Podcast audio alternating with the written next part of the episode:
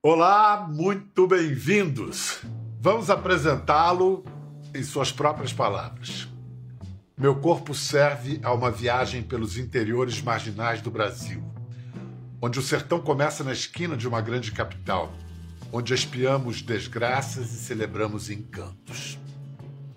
Vamos então viajar no continente de seu corpo, irmão. Nosso caminho passa por Bom Jesus do Norte, último destino de Dora e Josué, na esperança do encontro com Isaías. Diz onde ele está? Segue pelo labirinto da Cidade de Deus, com o aval de Sandro Cenoura. Neguinho faz pra ganhar consideração. E termina a noite num hotel decaído do centro antigo do Recife. Eu vou dar uma rasteira nas duas. Vai chover racha. Saltamos então no tempo até parar num ferro velho da periferia de Caruaru, onde os carros falam e querem tomar o poder. Os carros de luxo. Meus irmãos, Tomamos o rumo de volta à década de 70, em Pitombas, no Ceará, no tempo em que as únicas máquinas que brigavam entre si eram o cinema e a televisão. é um privilégio honroso meter o que há de mais moderno no epicenter dessa cidade. Isso tudo, claro, com escala permanente em Taperoá, na Paraíba, terra do eterno João Grilo, herói do povo brasileiro. Você ajuda o padeiro e com o dinheiro que ele pagar, você vai e me ajuda. Acho que eu tenho cara de besta? Besta e ajudante é quase a mesma coisa. E esse é só um dos itinerários possíveis, porque faz 30 anos ele não cessa de abrir caminhos para nos levar a uma profusão de retratos, sonhos, pensamentos, ilusões e desilusões do Brasil. Só mesmo um continente de corpo para abrigar o incontinente coração de Matheus Nartengale. Ê, que coisa linda! E, e- e que Brasil tá o seu corpo agora, Matheus? Meu corpo agora está nos anos 70, no Ceará. Eu estou todo nos anos 70 no Ceará, desde março, é, fazendo o Olegário no Cine Hollywood. É muito engraçado quando a gente começa a gravar assim, sem parar, um trabalho, encontra o personagem todo santo dia, porque você passa a maior parte do tempo sendo outro. É claro que grande parte de qualquer personagem é você, mas outra grande parte é o outro. Isso é um exercício lindo, óbvio, de alteridade, de consciência, é um exercício político, no final das contas, de aceitação de quem nós somos. No Cine Hollywood é um exercício brincante de voltar a gostar do Brasil. Desde a primeira temporada eu senti isso. Tem crítica, como toda boa comédia. O personagem cômico, o arquétipo cômico, ele, ele tem defeitos sempre gravíssimos, dos quais ele não se dá conta. Ah, mas é para brincar, é para se divertir, é para jogar, é para é para gostar do Brasil, Pedro. Senhor prefeito, me perdoe, mas um luxo desse não cabe no salário de um servidor público. Salário. Quem foi que falou em salário? A prefeitura não tem uma verba aí, esse negócio aí de cultura. O senhor vai comprar televisão usando dinheiro do povo? Do povo que me elegeu. Seu Jujubo, isso é contra a democracia? De modo algum, doutor Olegário. Então, se pronto. Pecado da prefeitura, vá até a capital e me traga o aparelho mais passante que o senhor achar. O Olegário, um homem doido pelo poder, ele perdeu o poder. E o que, que acontece com. E, e o Olegário tem essa coisa, para você é, destrinchar o poder, você tem que destrinchar a linguagem do poder. E então eu queria saber o que, que acontece. Você que tem essa coisa excepcional de o seu corpo é de uma maleabilidade, seu corpo é muito maleável. Cada personagem faz o seu corpo ficar de um jeito. Como- o que, que aconteceu com o corpo do Olegário, perdendo poder? E como é que ele fala? Ele é um Odorico Paraguaçu ou nem isso? O Olegário é uma homenagem é, explícita ao Odorico. O Cine Hollywood ele nasce desse encontro dos, do- dos- dos- dos comediantes cearenses que deram origem ao, ao- ao trabalho ah, e o bem-amado de Dias Gomes. Acho que é desse, dessa mescla com, com tempero de ritmo de Guel Arraes que surge o, o, o Cine Hollywood. Eu não, eu, não, eu não. Imediatamente não achei legal fazer o Odorico. achei que era legal pegar as dicas que o texto me dava na primeira temporada, mas criar uma prosódia nova. Ah, o Odorico Paraguaçu fala de um jeito muito louco, inventa palavras que não existem, para parecer muito inteligente e principalmente também para enganar a gente, o povo. Coisa que os políticos adoram fazer, né? não só no Brasil. É, falar de um jeito que seja incompreensível. falar muito para dizer quase nada. Uh, e eu achava que eu deveria, eu podia acrescentar uma camada, uh, que era um desamor total pela língua portuguesa. O Olegário, uh, ele massacra nossa língua. Ele despreza o português, ele não leu um livro na vida. Então ele tenta fazer o que o Odorico faz, mas só erra de um jeito crasso. Ô oh, povo pitombeiro, cabe a minha triste missão de prestar uma homenagem próstata ao nosso herói cinemista Francis Leidson. Peço a todos uma salva de palma ao inoxidável artista. É claro que isso é uma brincadeira deliciosa, mas também é uma crítica minha ao, ao desamor pela verdadeira cultura do país, que me parece estar habitando a nossa política há um bom tempo. Mas vem cá, voltando ao Olegário e ao negócio dele, ele perde o poder para a própria mulher dele. É. E os dois, têm, os dois têm uma relação muito cheia de tesão. Assim. São. O sexo é a vingança do Olegário ou é o momento que ele se humaniza? Eu acho que o sexo é a redenção para os dois. Eles amam muito errado. Eles são meio a gata e o rato, versão agrestina, né? Uh, se sacaneiam, se traem, se enganam, mas se gostam de um jeito errado, cômico, uh, muito tesudo. E é engraçado que Heloísa Perricer e eu, a gente conseguiu um lugar de uma liberdade de corpos muito bonita.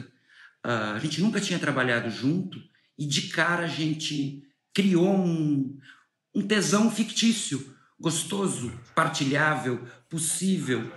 Então eu gosto do cheiro dela. Eu enquanto Legário e eu, Mateus.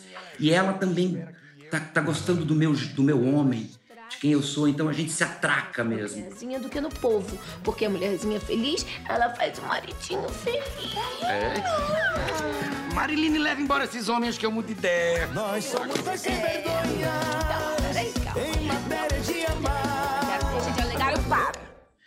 E só tendo esse tesão muito grande para isso ser suportável, porque o Olegário é muito machista.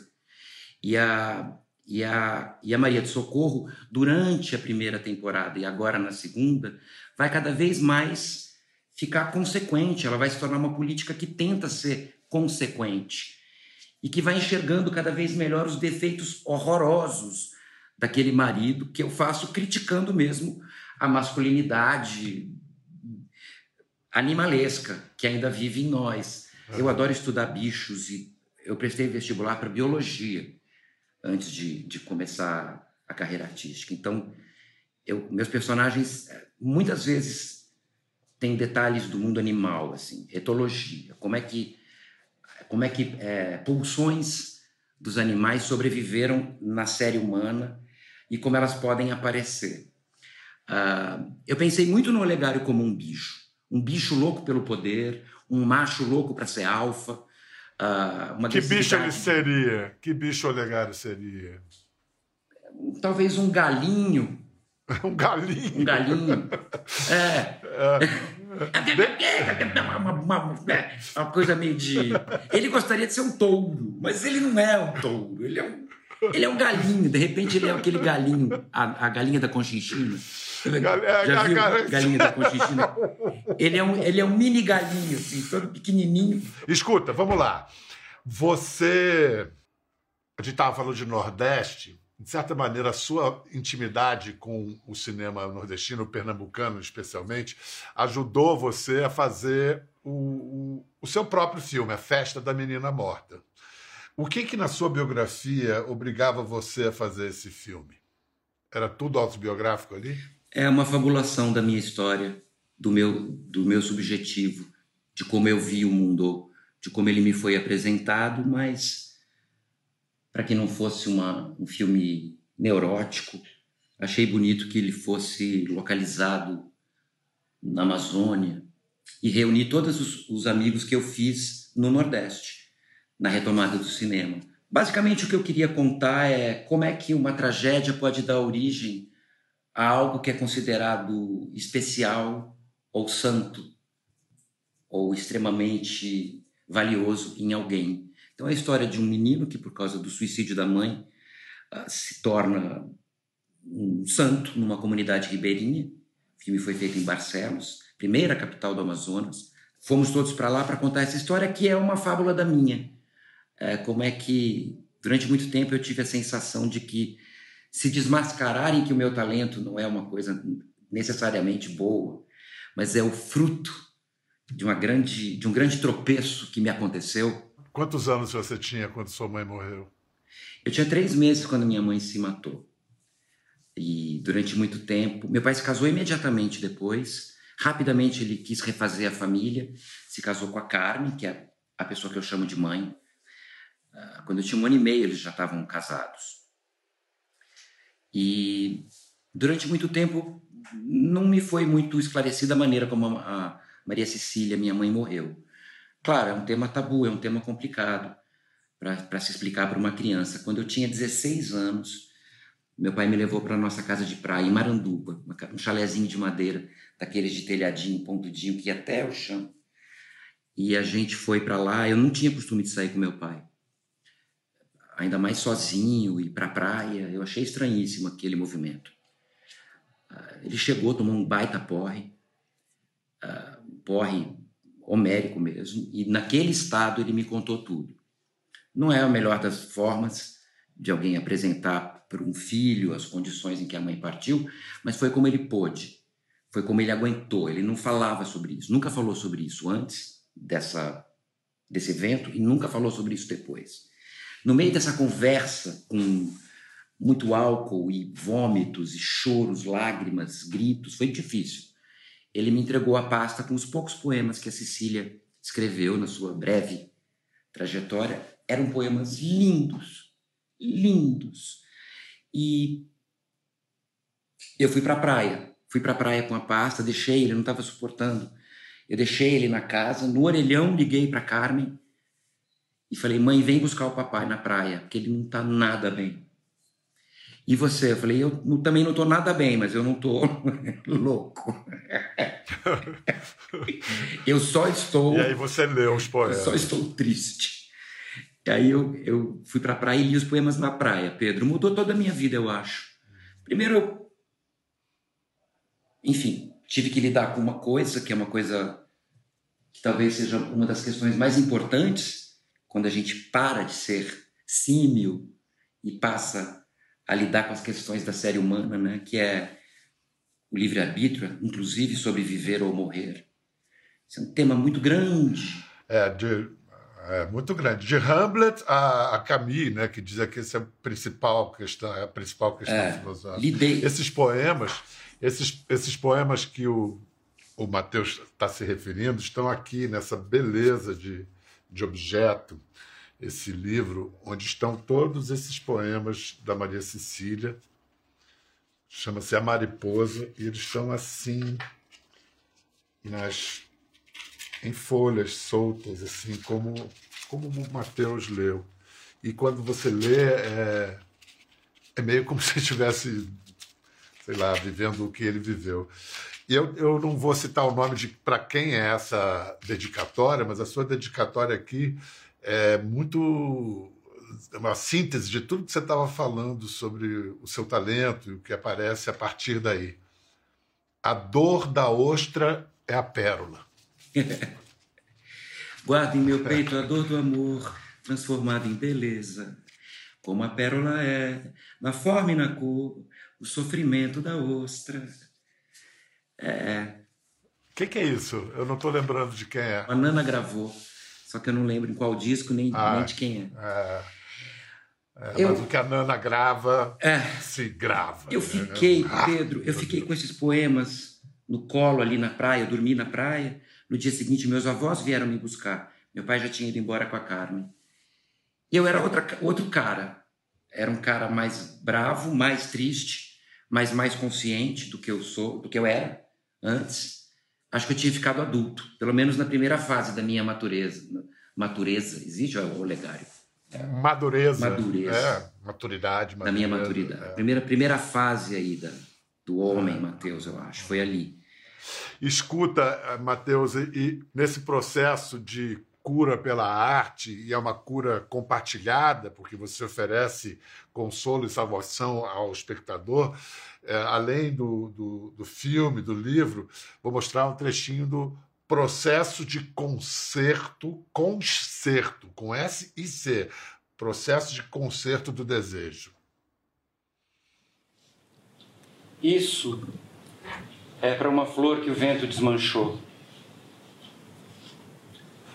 Para uma estrela que ficou atrás da nuvem. Para uma lágrima que teve vergonha de correr.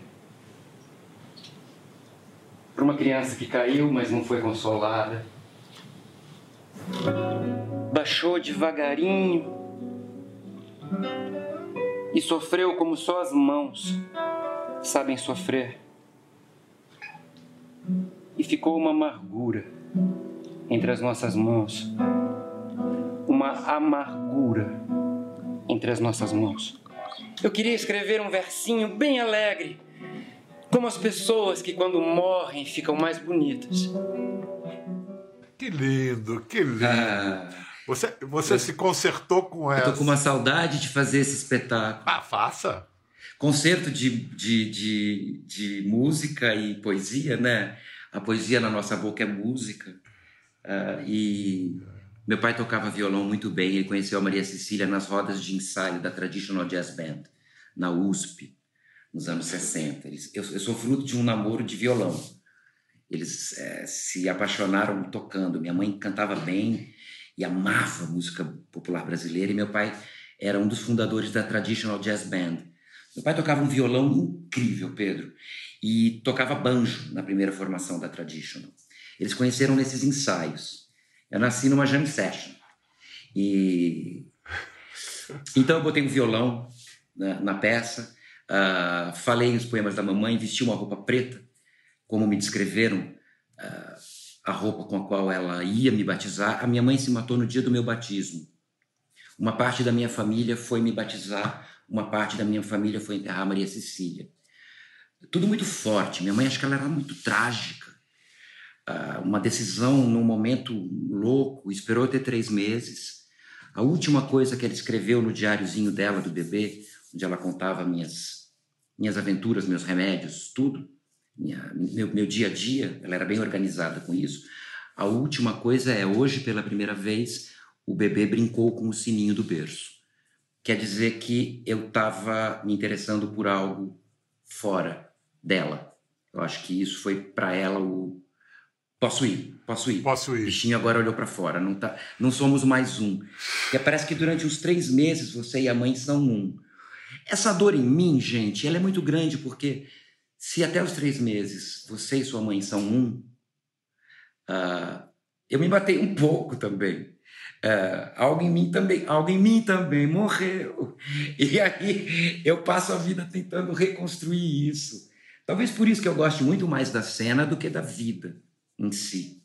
É, mesmo, eu, eu, eu gosto de falar isso. Quando a gente está aqui no Cine Hollywood, como é tudo muito brincante, é, quando eu estou gravando, eu entro no meu melhor dos mundos. Durante aquele minuto, minuto e meio ou 30 segundos que dura o take, eu tô no melhor de mim. Assim é quando também quando quando abre o pano no teatro, seja para fazer um espetáculo de uma hora ou de duas horas, como é o Mulher agora que vai reestrear. Ali vocês podem saber que eu tô no melhor da minha vida, é a hora que eu mais gosto da vida. É por isso até que eu parei de beber e virei um moço mais comportado, porque eu falei, não, isso eu não posso perder. Meu trabalho eu não posso perder, porque eu não gosto tanto de estar aqui fora quanto gosto de estar dentro da cena. E se isso for atrapalhar a minha cena, meio Deleuze, né? Uma de- decisão como Deleuze tomou, de não, vou parar para para poder fazer o que eu mais gosto. Então eu fiquei com o que eu mais gosto. Vem cá, o, o Nartangale, o- a, a coisa belga, a, a origem belga, é dos seus do seu pai, dos seus avós paternos. Sim, sim. Nós viemos. Minha, minha família paterna tem origem na Bélgica. Nós viemos para cá em 47, depois da Segunda Grande Guerra. Fomos exilados. É, é- é uma história pós-guerra, né? Exilados no pós-guerra, Sim, não é isso? sim. Por uma, por uma medida de retaliação, de represália à família, não foi isso? Foi. Meu, meu bisavô era um cara bem empreendedor, chamava-se Leon. Leon Nartergal. E ele tinha uma fábrica de tecidos. E ele forneceu tecidos para os alemães fazerem abrigos de inverno. Em troca de comida, na verdade, nem foi dinheiro. Porque a situação estava difícil mesmo. Não quero justificar nada nem ninguém.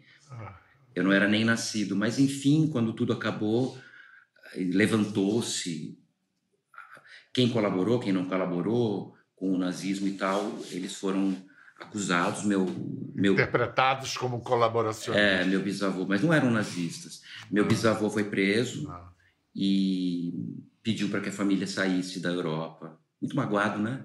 Pediu para que a família saísse, saísse da Europa e esperasse ele em algum lugar da América Latina. Aí escolheu-se o Brasil. E aqui estamos nós. E aí o, o, Belguinha que o Belguinha que veio e encontrou a Maria Cecília na Jam Session. Nasceu João Grilo. Olha só, é, eu quero mostrar para você uma, umas cenas que a nossa equipe recuperou da família Nartengali na Europa. Eu tô quase à beira de nos anos eu tô à 40. beira de chorar já uma- já faz três vezes que eu quase choro, viu? Então, então, então aproveita agora e chora, porque é de chorar mesmo. Imagens feitas pelo avô de, de, de Mateus, o velho Nartengali. Ai, ai, ai. Meu Deus. Você conhece? Meu avô ali, minha avó, minha imagens, avó. Essa é a Manina, a pessoa avó. que me criou quando minha mãe morreu. Meu papai, meu papai fazendo xixi. Tia Monique. Minha avó. Ah. Ai, meu pai, Jesus, Pedro. Que Como linda sua voz. lindos. Oh, Ó. papai. Eu acho que a morte nem existe, gente. Ó, meu avô. Olha que gracinha que ele era, papai Dedê, André. Esse aqui provavelmente é, é um judeu é, sendo recebido Olha o na... pessoal, olha o pessoal dionisíaco. Aí já, É, é, Dionísio é, aí na área. sim, sim. Brincando, minha tia. Ivete. Sim!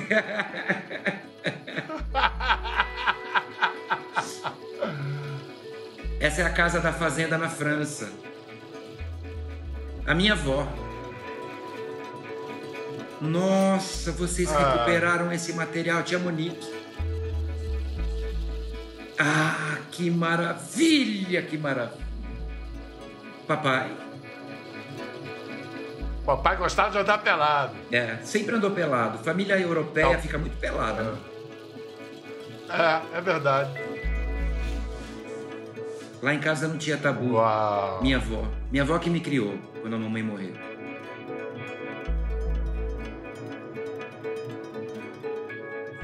É isso, gente. Como era o nome de sua avó? Denise, mas a gente sempre chamou ela de Manina. Quando eu Gente, Agora, agora foi, tá demais pra mim aqui. Quando a gente, quando a mamãe morreu, é, eu fui ficar com a minha avó. Meu pai estudava, meu pai estava na faculdade. ele Enfim, minha avó foi minha mãe. Assim que a Cecília partiu, elas eram muito amigas, muito amigas. Todas as, todas as notícias que eu tive da mamãe até papai me entregar os poemas, já que não se falava disso lá em casa, eu tive por causa da minha avó paterna que amava, adorava a Cecília. Inclusive, ela acusava em mim os traços físicos da Cecília, coisa que ninguém me dizia. Minha avó não tinha pudor em dizer as mãos da Cecília, o sorriso da Cecília, os cabelos da Cecília. E é muito importante que alguém te faça.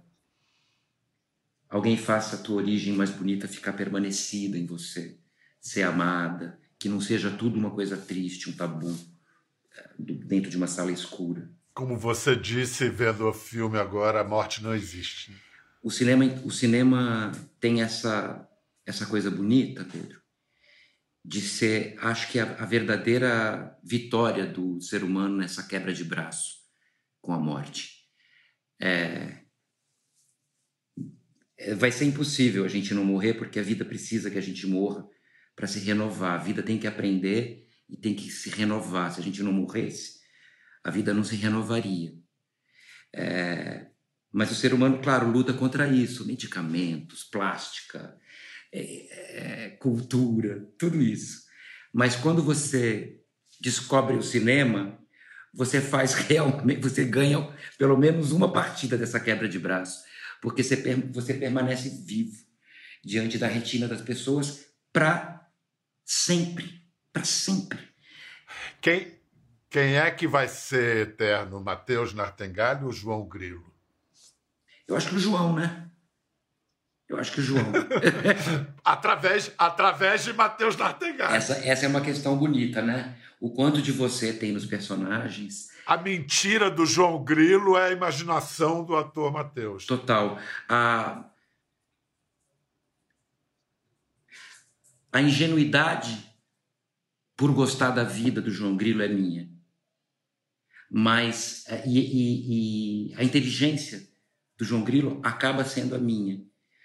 Uh, conforme você vai apresentando personagens, parece que você que estava atrás de uma cortina vai sendo desvendado. Então, um personagem é um traço mais aqui na tua cortina, o outro aqui, o outro aqui, o outro aqui, aqui, aqui. Depois de muitos trabalhos, você está atrás de uma cortina de renda, onde você quase já não pode mais, onde você já quase não pode mais se esconder. Por isso que vai ficando mais difícil, Pedro. Vai ficando mais difícil porque você você está flagrado nessas brechas, nessas fendas que você abriu. Uh, de você para uma é, para cada personagem. Eu me sinto uma vez uma grande atriz me falou isso exatamente que que com a experiência não fica mais fácil subir ao palco, fica não. difícil, fica mais fica difícil. Mais difícil. É, é. Você mexeu com muita coisa em mim agora, falando dos poemas da mamãe, mostrando os filmes do Papadedê, meu avô que era cine, Você mexe muito com a gente também, Matheus. Então eu estou mexendo com você. Eu me lembro que eu mexi com você quando eu levei você para conhecer Ariano Suassuna e você ainda não conhecia. Não. Você já era o João Grilo, não tinha conhecido ele ainda. Já. Lembra dessa tarde, lá na casa dele, no Recife? Ou se eu me lembro. Ou se eu me lembro. foi, foi inesquecível. É, é, um daqueles dias inesquecíveis da vida. Né? Quando a gente fez o Alda Compadecida, Celton e eu principalmente, acho nos tornamos protegidos do Brasil, Pedro, é uma coisa impressionante. Uh, eu devo isso, eu já sabia que eu devia isso ao Ariano, quando a gente foi naquele dia lá. E como ele muito elegante, você muito inteligente, articulado, estava a Vânia, estava a Júlia Gan lá, a conversa foi girando em torno de muitos tópicos e não sobre o meu trabalho no alto. E isso, claro, eu sou um vaidoso, um ator, né? Isso me deixou um pouco frustrado, assustado. Eu, eu, eu tive a sensação de que o Ariano não tinha gostado do João Grilo e não queria me dizer. E depois, para minha imensa alegria, ele declarou publicamente que era o melhor João Grilo de todos que ele viu. E ele deve ter visto muitos, porque essa peça é a peça mais montada no Brasil, Pedro. O Alto continua sendo a peça brasileira mais montada no Brasil. Você tá parado, né? Parar de fomear da PRA. E doido pra ajudar. Pois o emprego é seu. Tudo bem, o emprego é seu. Enquanto é o salário. O salário é pouco. Mas, em compensação, o serviço é muito. Serviço muito tem que ter dois ajudantes. Só se for pelo preço de um. Quanto é o preço de um? Quanto é? Cinco tostões. Cinco tostões. Cinco tostões, tá bom pra tu, Chicó? Pra mim tá. Então vamos fazer essas contas. Chicó trabalha por dois, ganha cinco tostões, que é o preço de um. Eu vou dar conta tudo sozinha? Claro que não, né, Chicó? Mas da metade você dá conta, não dá? É, da metade vai lá. Está arranjado? Chicó trabalha por dois, ganha o preço de um e dá conta da metade do serviço. Eu trabalho por mais dois, ganho o preço de outro e dou conta da outra metade. Nada disso. Eu falei dois pelo preço de um. Mas o senhor está ganhando quatro pelo preço de dois, o que vem a dar no mesmo, patrão. E é. É. Matheus, nossa amiga Vânia Catani, a produtora, mandou uma pergunta para você. Ela caprichou. Eu tive que até cortar um pouco, que estava cheio de. Mateus querido, em 2008 você estreou como diretor em Cannes com a Festa da Menina Morta, filme muitíssimo premiado e cultuado no Brasil e em dezenas de países. Sei que você tem ideias de outros filmes na sua gaveta capricorniana. Você pensa e deseja dirigir cinema de novo? Podemos esperar ver outras vezes das telas grandes e pequenas uma, uma nova história construída com a sua inteligência, sua sensibilidade e seus olhos? Pergunta Vânia Catani. Que linda pergunta e que, e que linda ela via através de você, Pedro. Pedro também dirigiu um longa-metragem lindo que também foi produzido pela Vânia, que produziu a, a Festa da Menina Morta. A gente tem isso em comum. Uh, também fizemos uma peça que o Pedro produziu uh, com a Vânia.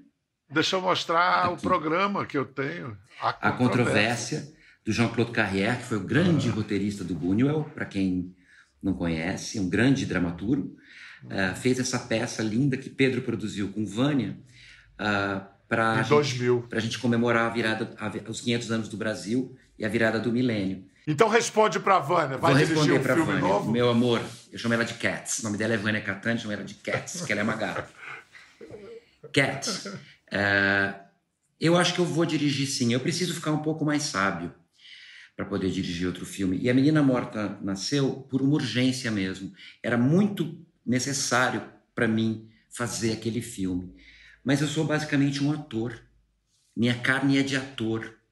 Tem algo em mim que também tem essa coisa abandonada e bandoleira de ator.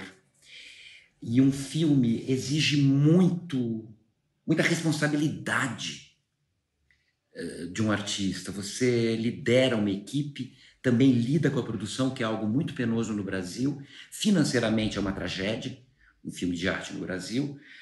Mas principalmente isso, você tem que ficar centrado de um jeito intelectual para que seja bonito. E acho que foi bonito na Menina Morta. Mas meu corpo se presta, meu corpo físico e espiritual, para mim é tudo uma coisa só. Não sou místico. Isso, isso que eu sou se presta muito a essa vadiagem da interpretação. Então, sim, eu tenho ideias, ela sabe algumas, Uh, eu tenho coisas escritas muito bonitas já, mas não tenho pressa, não tenho pressa.